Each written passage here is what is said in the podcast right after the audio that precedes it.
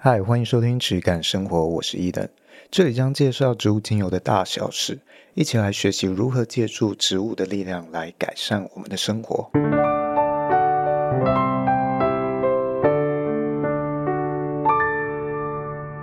欢迎收听今天的质感生活，我是伊登，我是轩。那么今天呢，一样是我们的植物笔记系列。那我们今天要介绍的呢是薄荷。主要会介绍的是欧薄荷，或者我们讲胡椒薄荷、辣薄荷这个品种。那这几个名称啊，指的都是同样一种的薄荷，也是算是芳疗比较主流在用的。那除了这个品种之外呢，还有一些品种，像是呃绿薄荷，或者是呃日本薄荷。那绿薄荷的话，大家可以想象像呃清健口香糖的这个这个气味，它就比较是属于绿薄荷的气味啊，是我们在食用上面更熟悉的一种薄荷气味，很甜的一个气味。那日本薄荷，你可以觉得它有点像是那种百灵油那种气味，它闻起来层次可能比较没有那么的呃鲜明。那闻起来比较单一，很明确的一种薄荷感。嗯，那还有还有凉感。那胡椒薄荷呢？或者我们讲这个欧薄荷，它有一点点的甜味，但是也有一点点的那种啊、好像新香料一样的一种辣感啊、那当然，它也是有很强烈的这个凉感。那他们彼此之间的表现差异大概是这样。那我们首先先来介绍一下这个欧薄荷它的生长环境好了。好，那我这边帮大家讲一下它的生长环境。呃，欧薄荷是一种根茎状、直立多年生植物，最常作为烹饪或药用草本植物或。地被植物种植，通常它可以长到三十到六十公分高，然后通过根茎，它会进一步的延伸、蔓延生长，这样子形成有吸引力的地被植物。它有二到四公分长的圆形到长毛状的有锯齿的深色绿色叶子，夏季会有小粉红色到淡紫色末端穗状花序的花朵。欧薄荷可以在充足的阳光或部分遮阴下生长，适应性让它可以且在任何地方生长。持续湿润的土壤是确保薄荷植物快乐并拥有大量风味的关键，但不能过度。欧薄荷不能忍受积水或浸泡土壤，根部潮湿会杀死或伤害植物。欧薄荷可以用于茶调味或作为装饰在百花之中。它最初被视为一个物种，但现在已知是薄荷水生植物，就是水薄荷和薄荷，也就是留兰香之间的杂交品种。啊，OK，好，那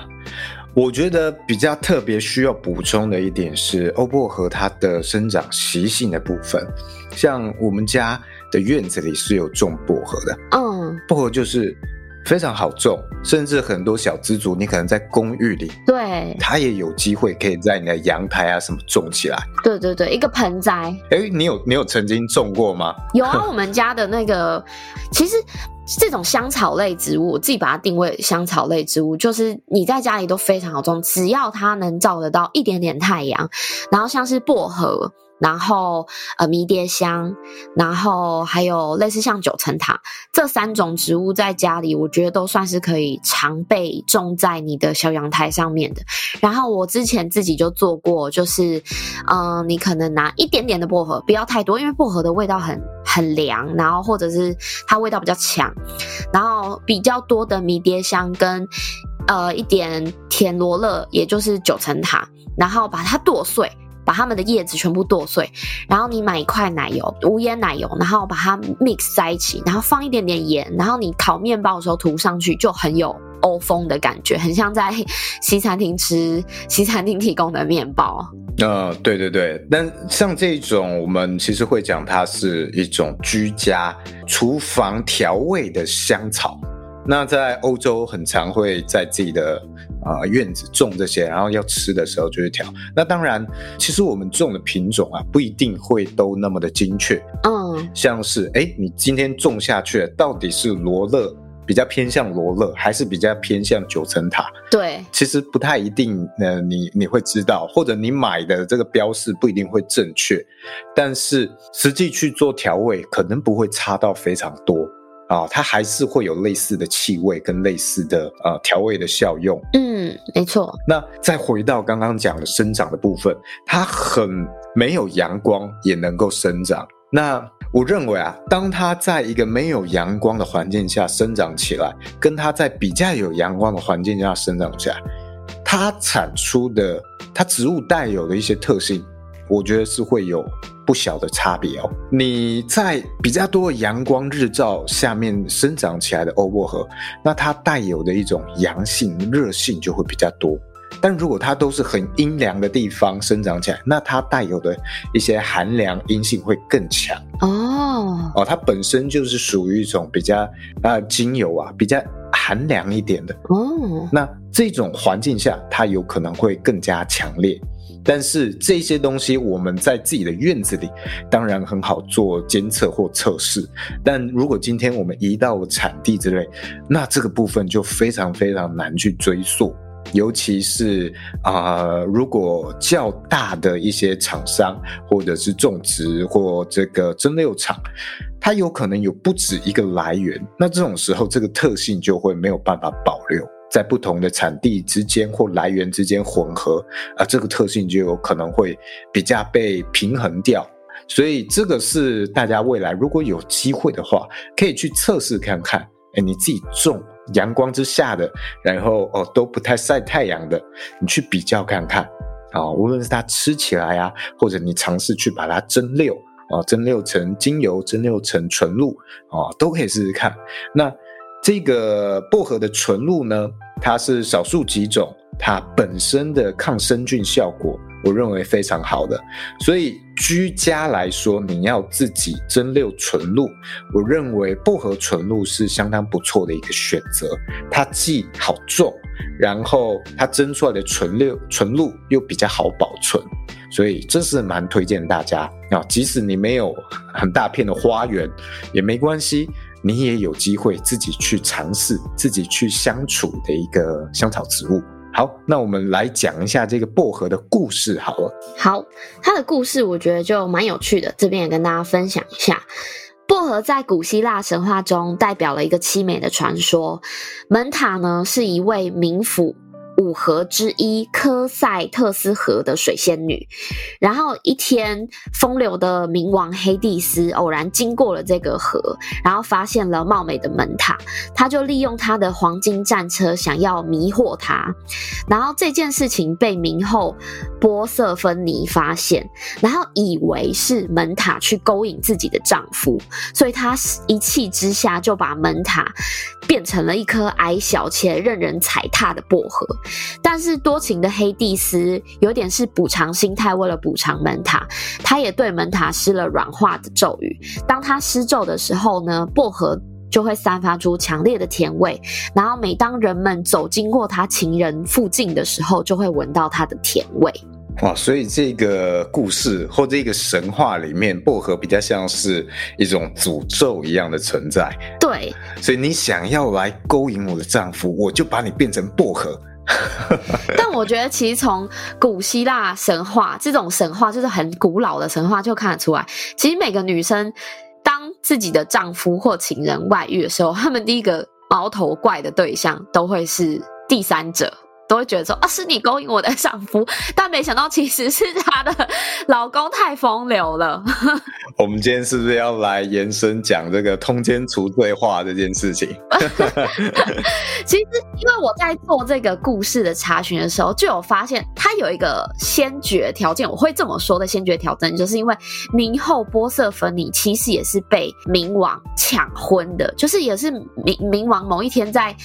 呃闲晃，然后晃晃。晃着晃着晃晃，就晃到他看到波色芬尼，她是某一个女神的女儿，他觉得天呐，她太漂亮了，然后他就把她掳走了，他就掳人热鼠，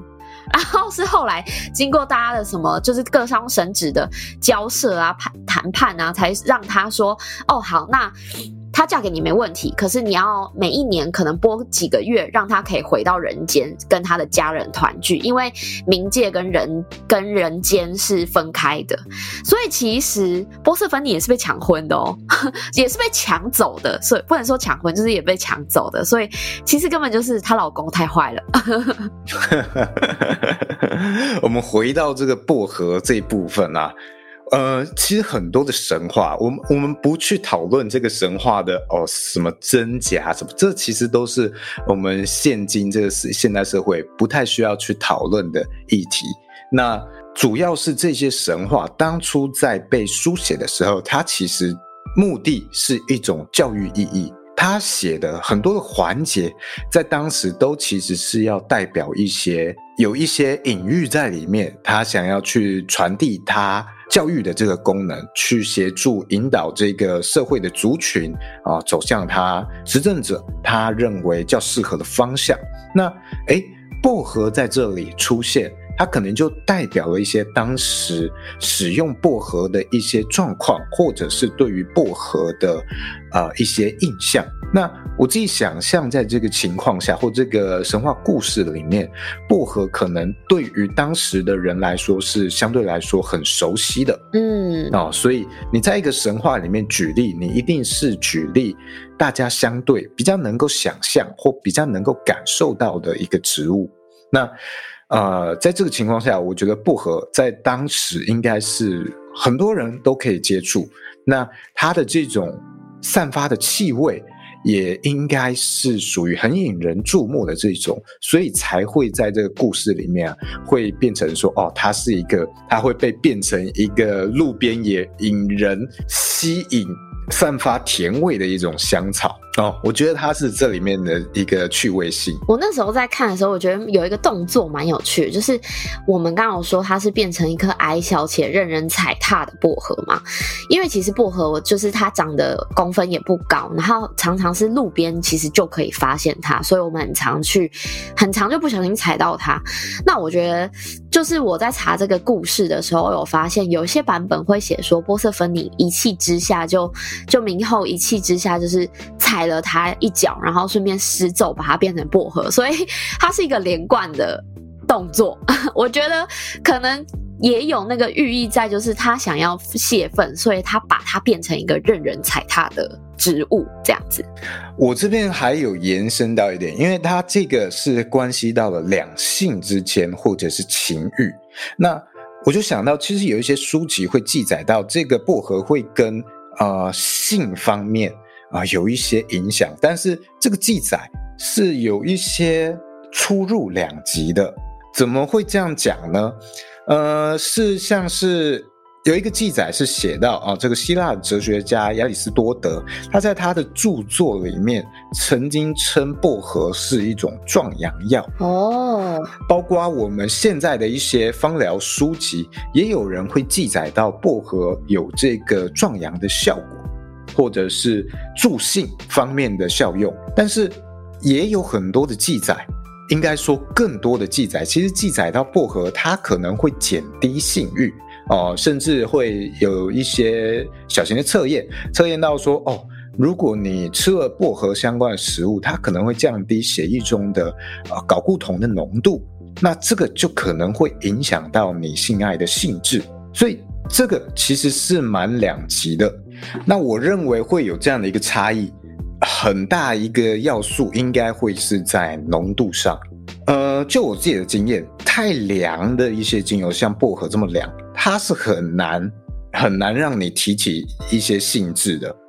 哦，它会让你比较反而比较冷下来。所以，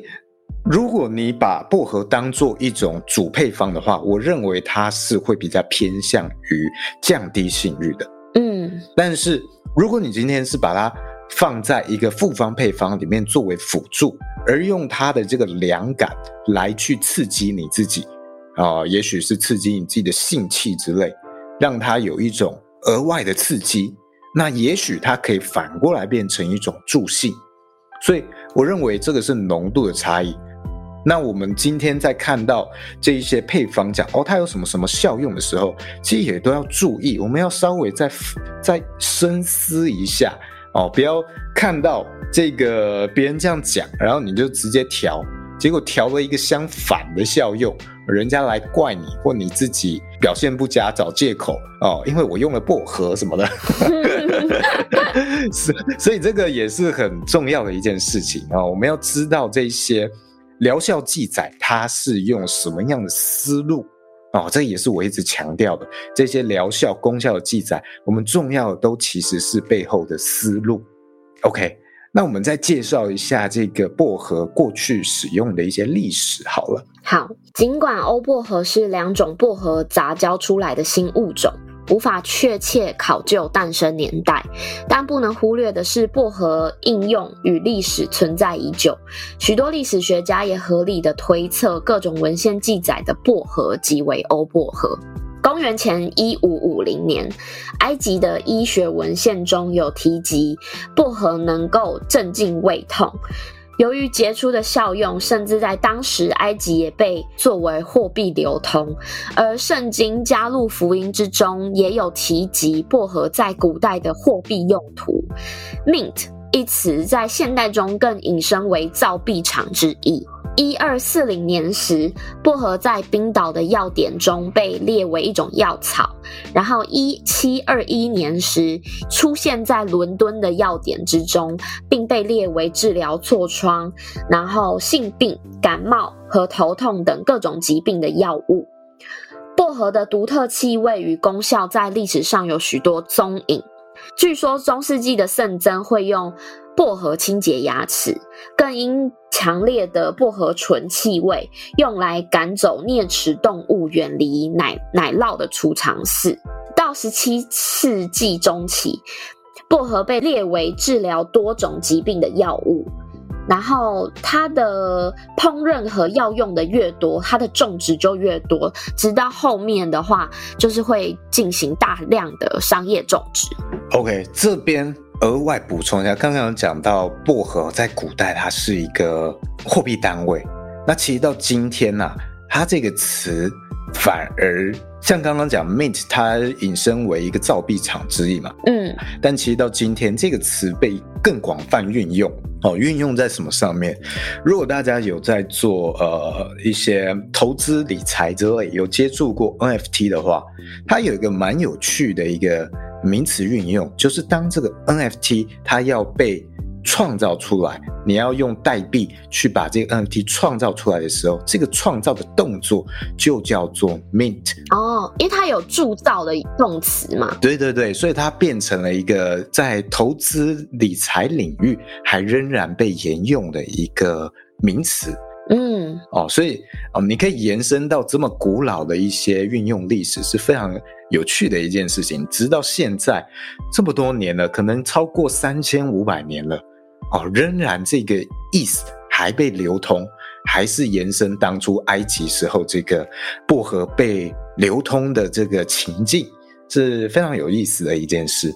那再来，那像是在地中海式的餐桌上啊，新鲜的薄荷叶也常与罗勒叶放在餐盘的主菜旁边啊，除了可以增添菜肴的彩色彩之外啊，它也很好去去油腻啊，增加食欲。这些都很好用，就像我们有时候在可能吃一些东西，或甚至喝一些比较重口味的酒，它会给你一个柠檬之类的，去刷新你的口感，然后有一点这样的一个效用。那除此之外呢，薄荷精油也是少数，它很常会运用在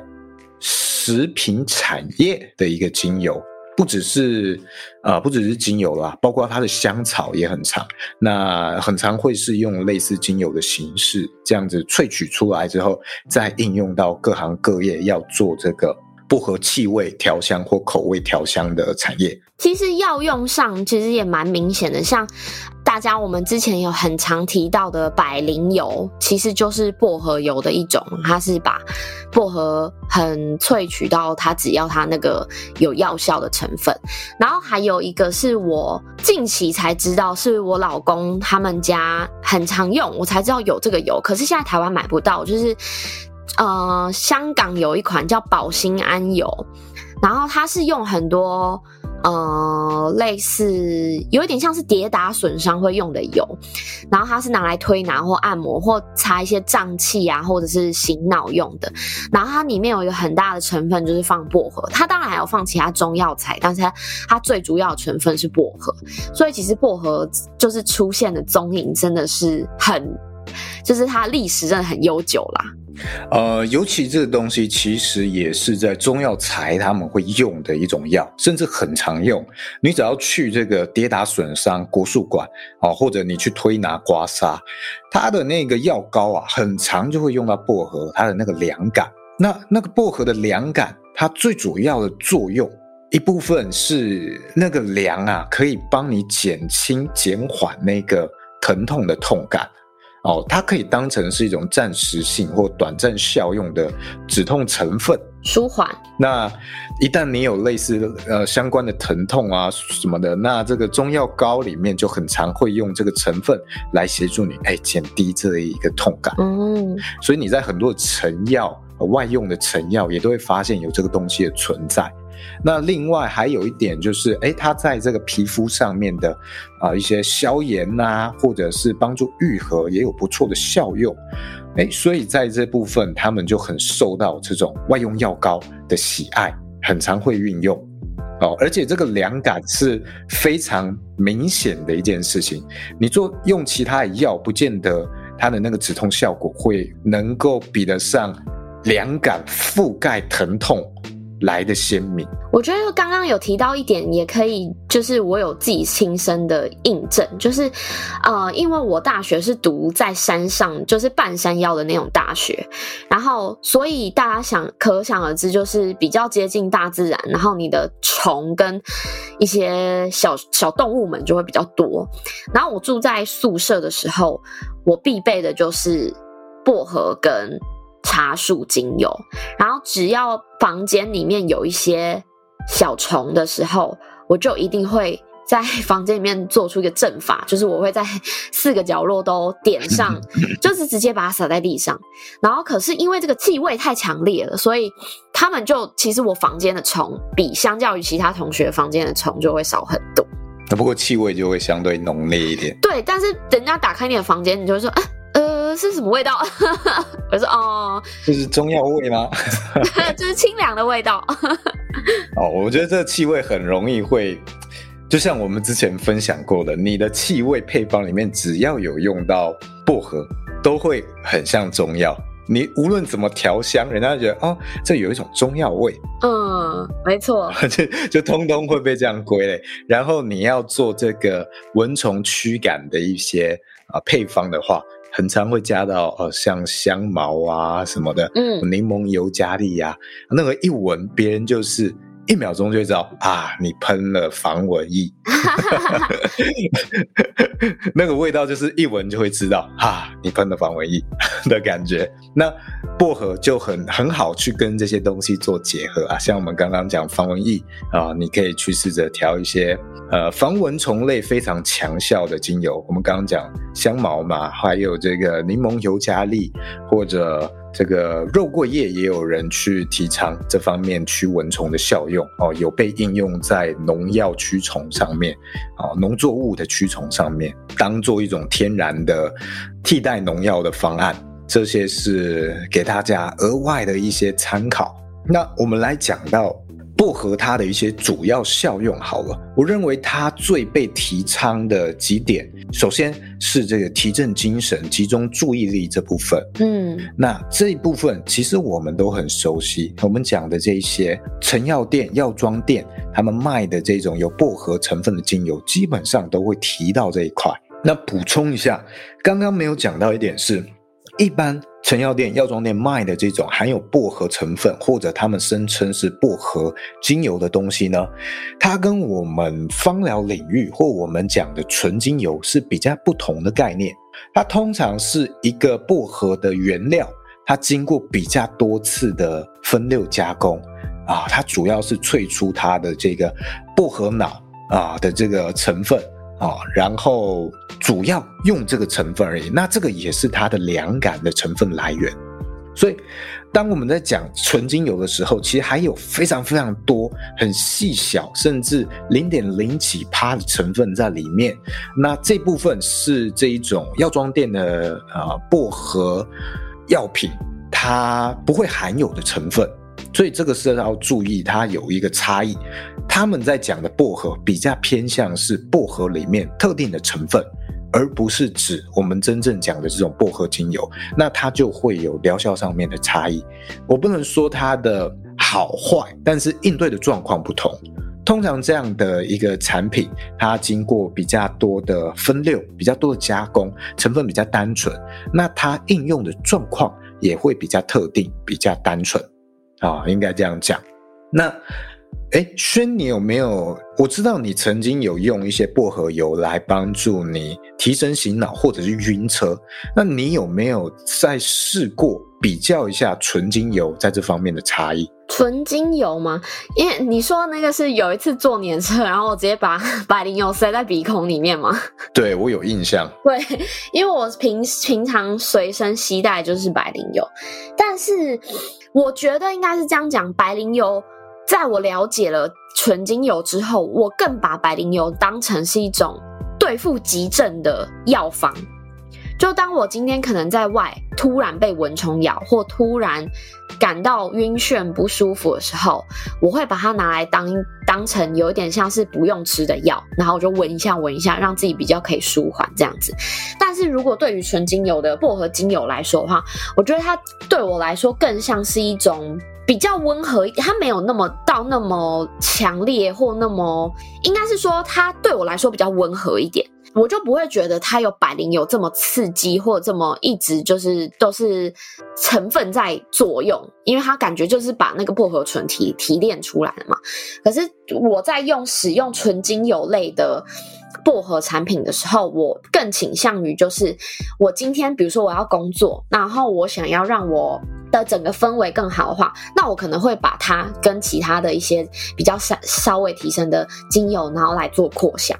然后我自己的使用方式是这样啊，所以对我来说有点像是一样，就是我们之前提到的，你吃保健食品、药品跟食物上的差别。所以我今天如果我正常健康的状态下，我的话，我还是更倾向于用。精纯精油，可是如果今天是真的有一些不舒服的症状出现了，我想要立即得到舒缓，或立即马上有可以让我人更舒服的话，那我就会使用像百灵油这样已经被提炼出来、提炼成分出来的产品这样子。哦，我觉得请轩来很棒的一点也是，它能够提供更多一般消费者接触精油的观点啊，像是。如果有新加入听众不清楚的话，轩他其实是大概在一年前左右才开始接触到一些纯精油。嗯，好，在这之前他接触的可能比较多是药妆店的，或者是呃精油蜡烛这一类的东西。那是在这一年里面有接触到，我才比较知道一些纯精油的一些相关的东西。那也是因为这样子，请他来能够分享更多。一般人接触这一些东西会感受到什么，看到什么？那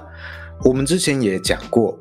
这一种单一成分或者是我们讲单体所制作的产品呢，我自己个人不会把它当成是精油啊，也不会把它当成纯精油。那它有没有效？它还是会有效。嗯，哦，这个其实是不用去贬低它的。那你看，它今天依然会有一些特定特定情况下，它会起效用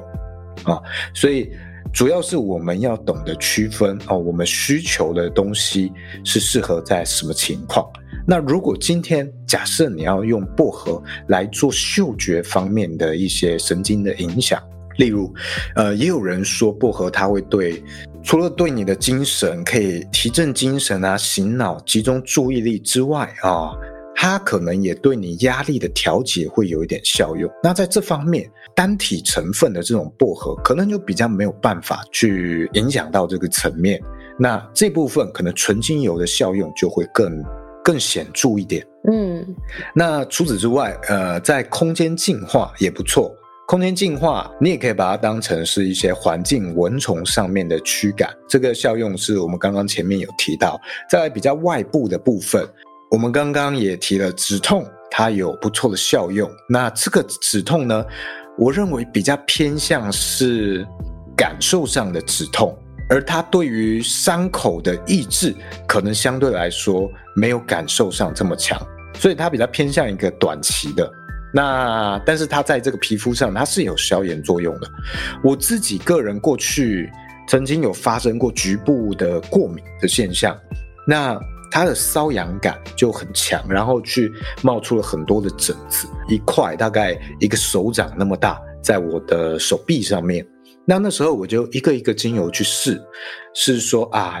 薰衣草啊的效果，然后。洋甘菊啦，哦，罗马洋甘菊，还有德国洋甘菊、西洋狮草什么的，这一个一个会被讲说对过敏比较有效的，我一个一个去试，但是效果都还好。我知道我试到了薄荷，我发现哎，那个效果就很好，因为我大概一天测试一个精油，是直到薄荷之后有明显的一个改变，有一个改善。除了这个东这个瘙痒感啊，很明显可以降低，就是因为这个薄荷的凉感可以去覆盖过那个瘙痒感，所以这部分它有一定的帮助。啊，除此之外，你也感觉到那个局部过敏的部分，它有稍微消掉，所以。我认为在这部分是大家可以去试着尝试看看的哦，在这个外用的消炎止痒啊、止痛这部分，它可能会有不错的效用。那只是要注意说，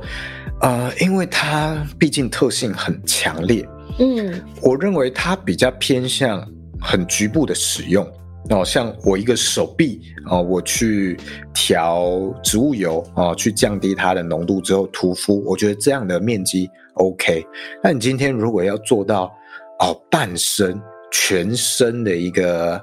按摩油的时候，我认为欧薄荷就会不是很适合，太凉了。对，它太凉也是一点，我认为它更适合局部，可能一个枝干哦，你的手或者你的脚，我觉得这个是最多最大的面积，除再往上，我觉得就可能太多。那像是穴道也很好嘛，像太阳穴，你要你要调一个醒神醒脑，那哦 OK，但我会建议啦，不要直接涂，还是建议会调一点这个植物油，不然你直接涂，我觉得那个凉感啊，有时候会变成一种太凉了，凉到有点痛的感觉。哦，如果你你有抹过那个人中的话，你想要非常强烈刺激你自己的话，那个会凉到有一点不舒服。好，我自己是这样认为。那在呼吸道保养，它也有不错的效用。那这部分我觉得比较偏向嗅吸，你可以把它用在你空间里面的一些熏香器材，好像扩香仪器或者是一些简单的热水熏蒸都 OK。那它可以搭配像尤加利或者任何。呃，相关的跟呼吸道保养有关的哦，茶树啦、白千层、绿花白千层、香桃木啊，好多这一类的。呃，你在一个感冒初期，你产或者产生了这些啊痰鼻水，它都有一个不错的。呃，舒缓效果比较能够让这些黏液黏膜啊慢慢的消失，好疏通你的这个呼吸系统。再来，还有一个常被提及，但是我认为比较有争议的一点，啊，我觉得需要特别解释的，就是有关于消化系统。消化系统的保养，消化系统的保养是我们过往历史里面有非常多的记载，记载到啊，薄荷、薄荷叶。这些东西对于保养你的肠胃或者你的肠燥症的舒缓缓解有很好的效用，但是这个都是属于吃的层面，或者是你把这个薄荷脑它做成了那个磨衣錠或者是胶囊之类的东西啊，你去服用，那你要把这个东西过度解读为涂敷涂抹在你肚子上，我觉得是目前没有看到太多。太多的研究去证实这一方面依然有用，所以这个是我们在记载上说啊，它有一个消化啊、消化保养的效果，提升你的消化能力，或者是啊、舒缓你的肠燥症的方面记载其实是有一点偏差的，因为它参考的依据很大部分可能是来自于食用薄荷叶相关的记载，而不是薄荷油的涂敷。而且我自己的经验上啊，薄荷油它因为很寒凉嘛，那我们涂敷在肚子上。啊，因为肠胃的保养保养很常是涂敷在肚子上，你调成了保养油涂在肚子上的时候，其实这个寒凉，我认为是蛮容易会引起腹泻的。如果你的肠胃状况本身不是很稳定的话，所以，呃，我认为它在消化方面的保养或效用是有针对性特殊状况的。就是假设你今天的肠胃不适或者肠燥症，是因为啊、你的某部分的脏腑非常燥热引起的，那你用薄荷去针对性的去舒缓掉这个燥热，让你的脏腑恢复一个正常的运行。我觉得这个情况下才适用薄荷哦。呃，除此之外，如果你是肚子啊、呃、在拉肚子啊，肠胃不舒服这种情况下，如果你用薄荷去涂在你肚子上，我觉得应该有有可能啊会更严重。我不知道大家有没有经验，就是你当你在肚子痛的时候，或在腹泻的时候，其实你舒缓它很好的一个效果，或很好的一个作用作用法就是。好，你的手按压在你的肚子上，或者你一直摩擦去生热，你就会觉得比较舒缓，比较舒服。哦，这是因为你的肚子啊，可能你的肠胃处在一个非常非常凉的状况。那当有了热，你可以去疏解、平衡掉一部分它目前的状况。那这种时候，其实我更建议会用一些比较热的精油，像是姜啦，或者是白芷类，或者是这个。呃，黑胡椒之之类的这种辛香料的种子，这一类的精油更适合去温润、滋润它，让它呃脱离这种肠胃寒凉的状况。那你如果在这个状况用了薄荷，我觉得就有可能不会得到你想要的效果。你刚刚讲就是肠胃不适或者有点肠燥，然后用它就有可能会腹泻嘛？然后我听到腹泻这个词的时候，我就马上去查一下清冠一号的成分，它里面就有薄荷，难怪我那时候美吃美拉。所以薄荷在这个效用其实比较偏向，它在清冠一号，我认为它是属于清热，嗯，它是清掉你肠胃里面的热。清冠一号它是非常凉的一个成分嘛，对，它要把你那个，因为它可能把这个新冠当成是一种热症的感冒。哦，是很热的状况，所以它对于你发烧的舒缓是有效的哦。那薄荷对于这种清掉这种热是很强的，所以，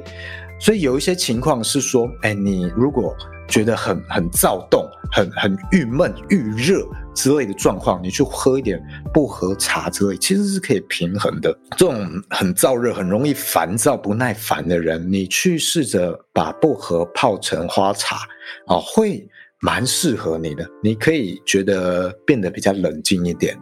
好，所以这个清冠一号里面薄荷，它是用来清除你的热，而不是用来保养你的肠胃。所以，当你的那个呃热已经去去除掉，你的这个发烧已经去除掉了，那你再继续吃下去，很容易就会发生，哎，开始拉肚子，嗯，再继续吃就会继续拉，那你新的一些吃的营养就不一定能够吸收进来，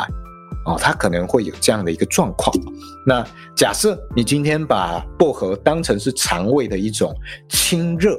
那也许你的肠胃状况有。对症到的话，那会有用。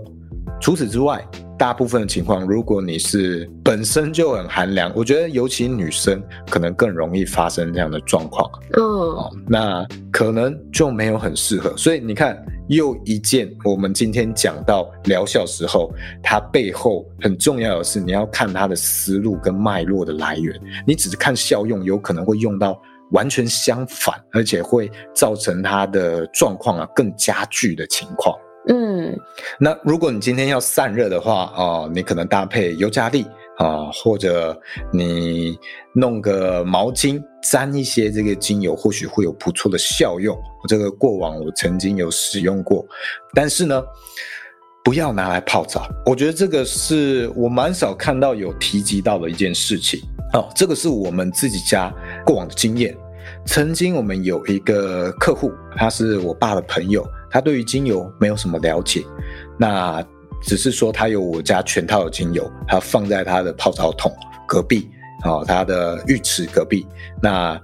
就每天换一种不同的，好，滴个两滴在他的这个浴池里面泡澡。那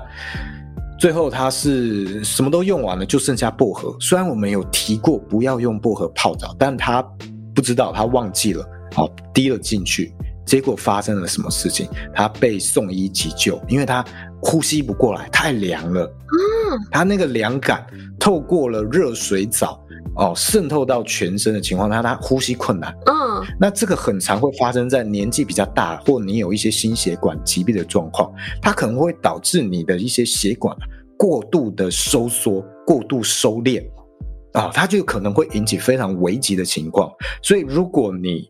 你用不对，你拿这个东西来泡，或你涂抹在你的胸部啊，或者一些啊、呃、心脏附近敏感的部位，有可能会有非常严重的后果，需要送医，甚至还有可能会出人命哦。如果你用不对的话啊，好，所以你要知道，精油这么强烈特性的情况下，你用不对是真的有可能会有害的。那如果是针对。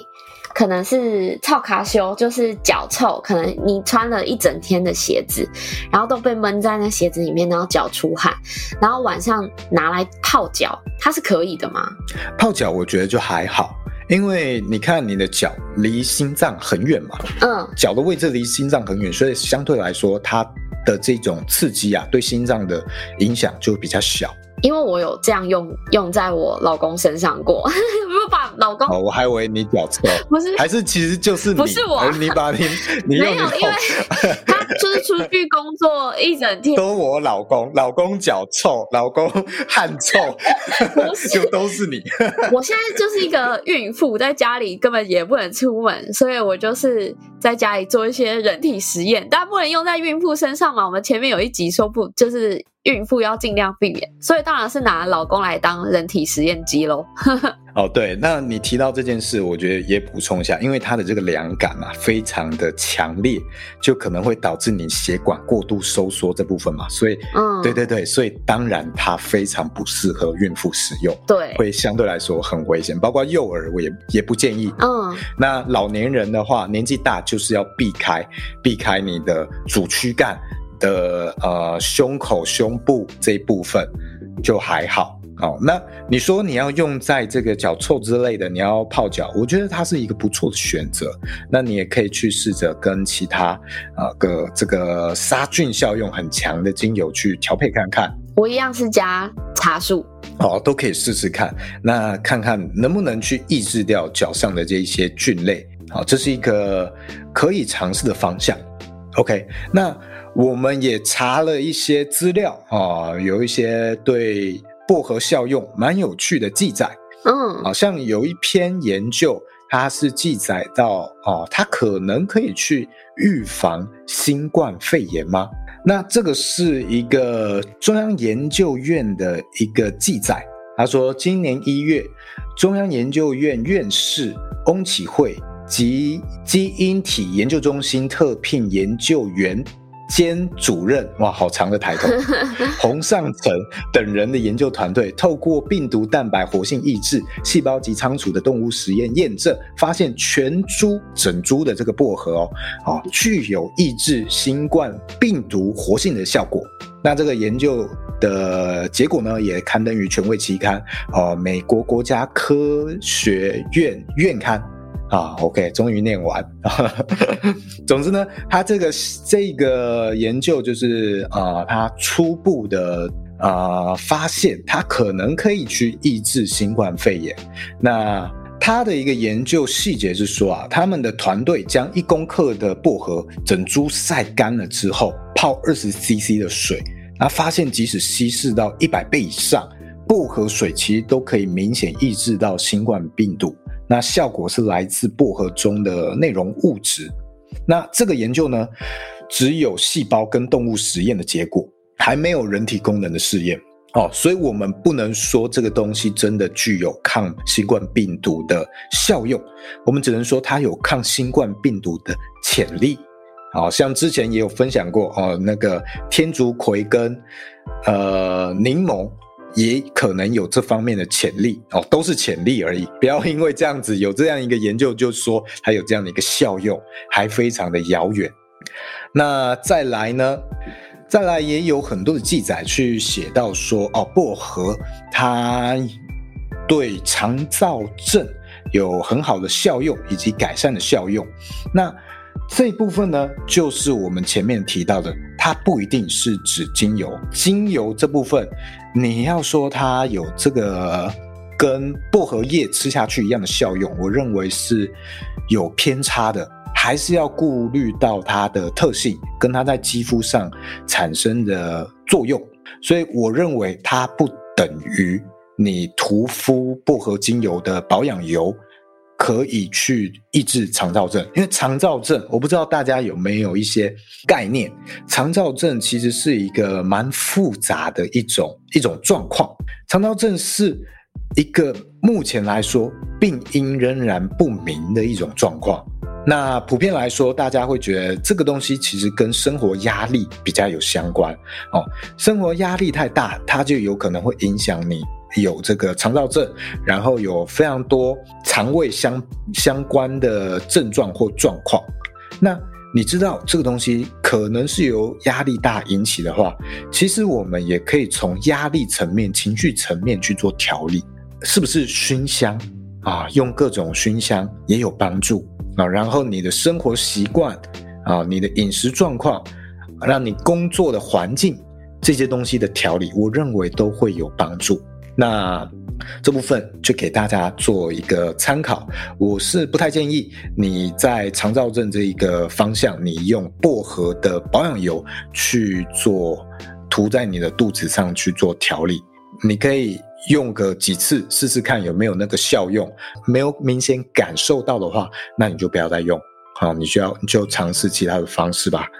那还有另外一个研究呢，它这个是。中国医药大学与中山医学大学，它跨校合作了五年啊，有一个团队研究发现，薄荷里面的一个成分薄荷醇，它能够产生保护神经的功能。它研究是说，它可以有效减少急性缺血性中风动物模式的神经功能缺损，降低脑神经的发炎，并改善脑部感觉与运动控制的功能。那这项研研究成果发表在呃神经研究国际知名期刊《神经炎症杂志》之中，那你就知道这个它其实是跟我们讲的薄荷精油有一点差距，它是薄荷里面的其中一个成分，嗯啊，它这个就是单体的用法。那你要实际拿我们薄荷精油去说，哎，它有。哇，这个神经方面保护的作用，还有抗中风的作用，我觉得都差太远。你只能说它有这方面的潜力。那他们目前的研究方向是在尝试把这个东西啊，去用成一些涂敷的，涂敷在你的手脚啊上面之类的去做做尝试，但是目前看起来还没有太多的结果啊，哦，还有一段路要走。那大家知道就好，或许有这一方面啊的一个潜力。今天我们讲这些效用啊或者研究，其实大部分都是一样，它都是属于不是叫一种疗效效用的证明，而是叫它有这方面的潜力，告诉大家。嗯，你看两个医学团队，两个大学的医学团队研究五年，他也只能告诉你他有这方面的潜力。那你看，你今天这一些精油老师、精油教学机构，他在讲这些疗效效用的时候，他有没有超过五年的研究结果去支持佐证？很多情况下，应该是他根本没有去追溯这一些他讲的东西的效用来源考究哦，他的背后切入点、他的脉络什么的都没有。所以我认为这个背后这一些用油或这个疗效，它是基于什么样的状况跟什么样的视角？我觉得这个才是真正重要跟我们需要关注的。你只是去背这些疗效的效用。是非常失准的一件事情，嗯，这个也是我一直以来提倡的一件事。那今天呢，就是我们薄荷这个植物、这个精油的主要介绍。那我们一样也会把今天的录音介绍，把它整理成一篇呃文章，我们会放在下方的资讯栏位。如果想要看这个文档的话，哎，都可以参照我们资讯栏位的连结。那有什么想要了解的，或者你想要优先去知道的植物，我们也可以留言跟我讲，或许我可以先去整理。去准备，但如果我没有进的，我可能就哦没有什么动力去去整理，可能要我自己有进的，我接触比较多的，我才能够分享更多。不然我这个东西我自己接触也不多，也没有太多经验的话，我觉得我分享会有失准确。是啊、哦，今天这些精油，无论是上一集的佛手柑或这一集的薄荷，都是我们家进了比较久哦，有经过比较多不同厂商，所以。大概有一些概念和一些过往的经验可以分享，也能够帮大家去为一些资料做把关。但如果今天是我不熟悉的话，那我们也讲了嘛，每一个植物其实都是一行，隔行如隔山，没有谁真的能够了解透彻这么多这么多的精油。嗯，哦，那那些精油我就不会这么呃，在这种情况下去帮大家做介绍。OK，那除此之外呢，有什么想要推荐啊，或建议，或单纯给我们一些回馈，一样也都可以在这个评论留言跟我们讲。那我们就下一集再见喽，拜拜，拜拜。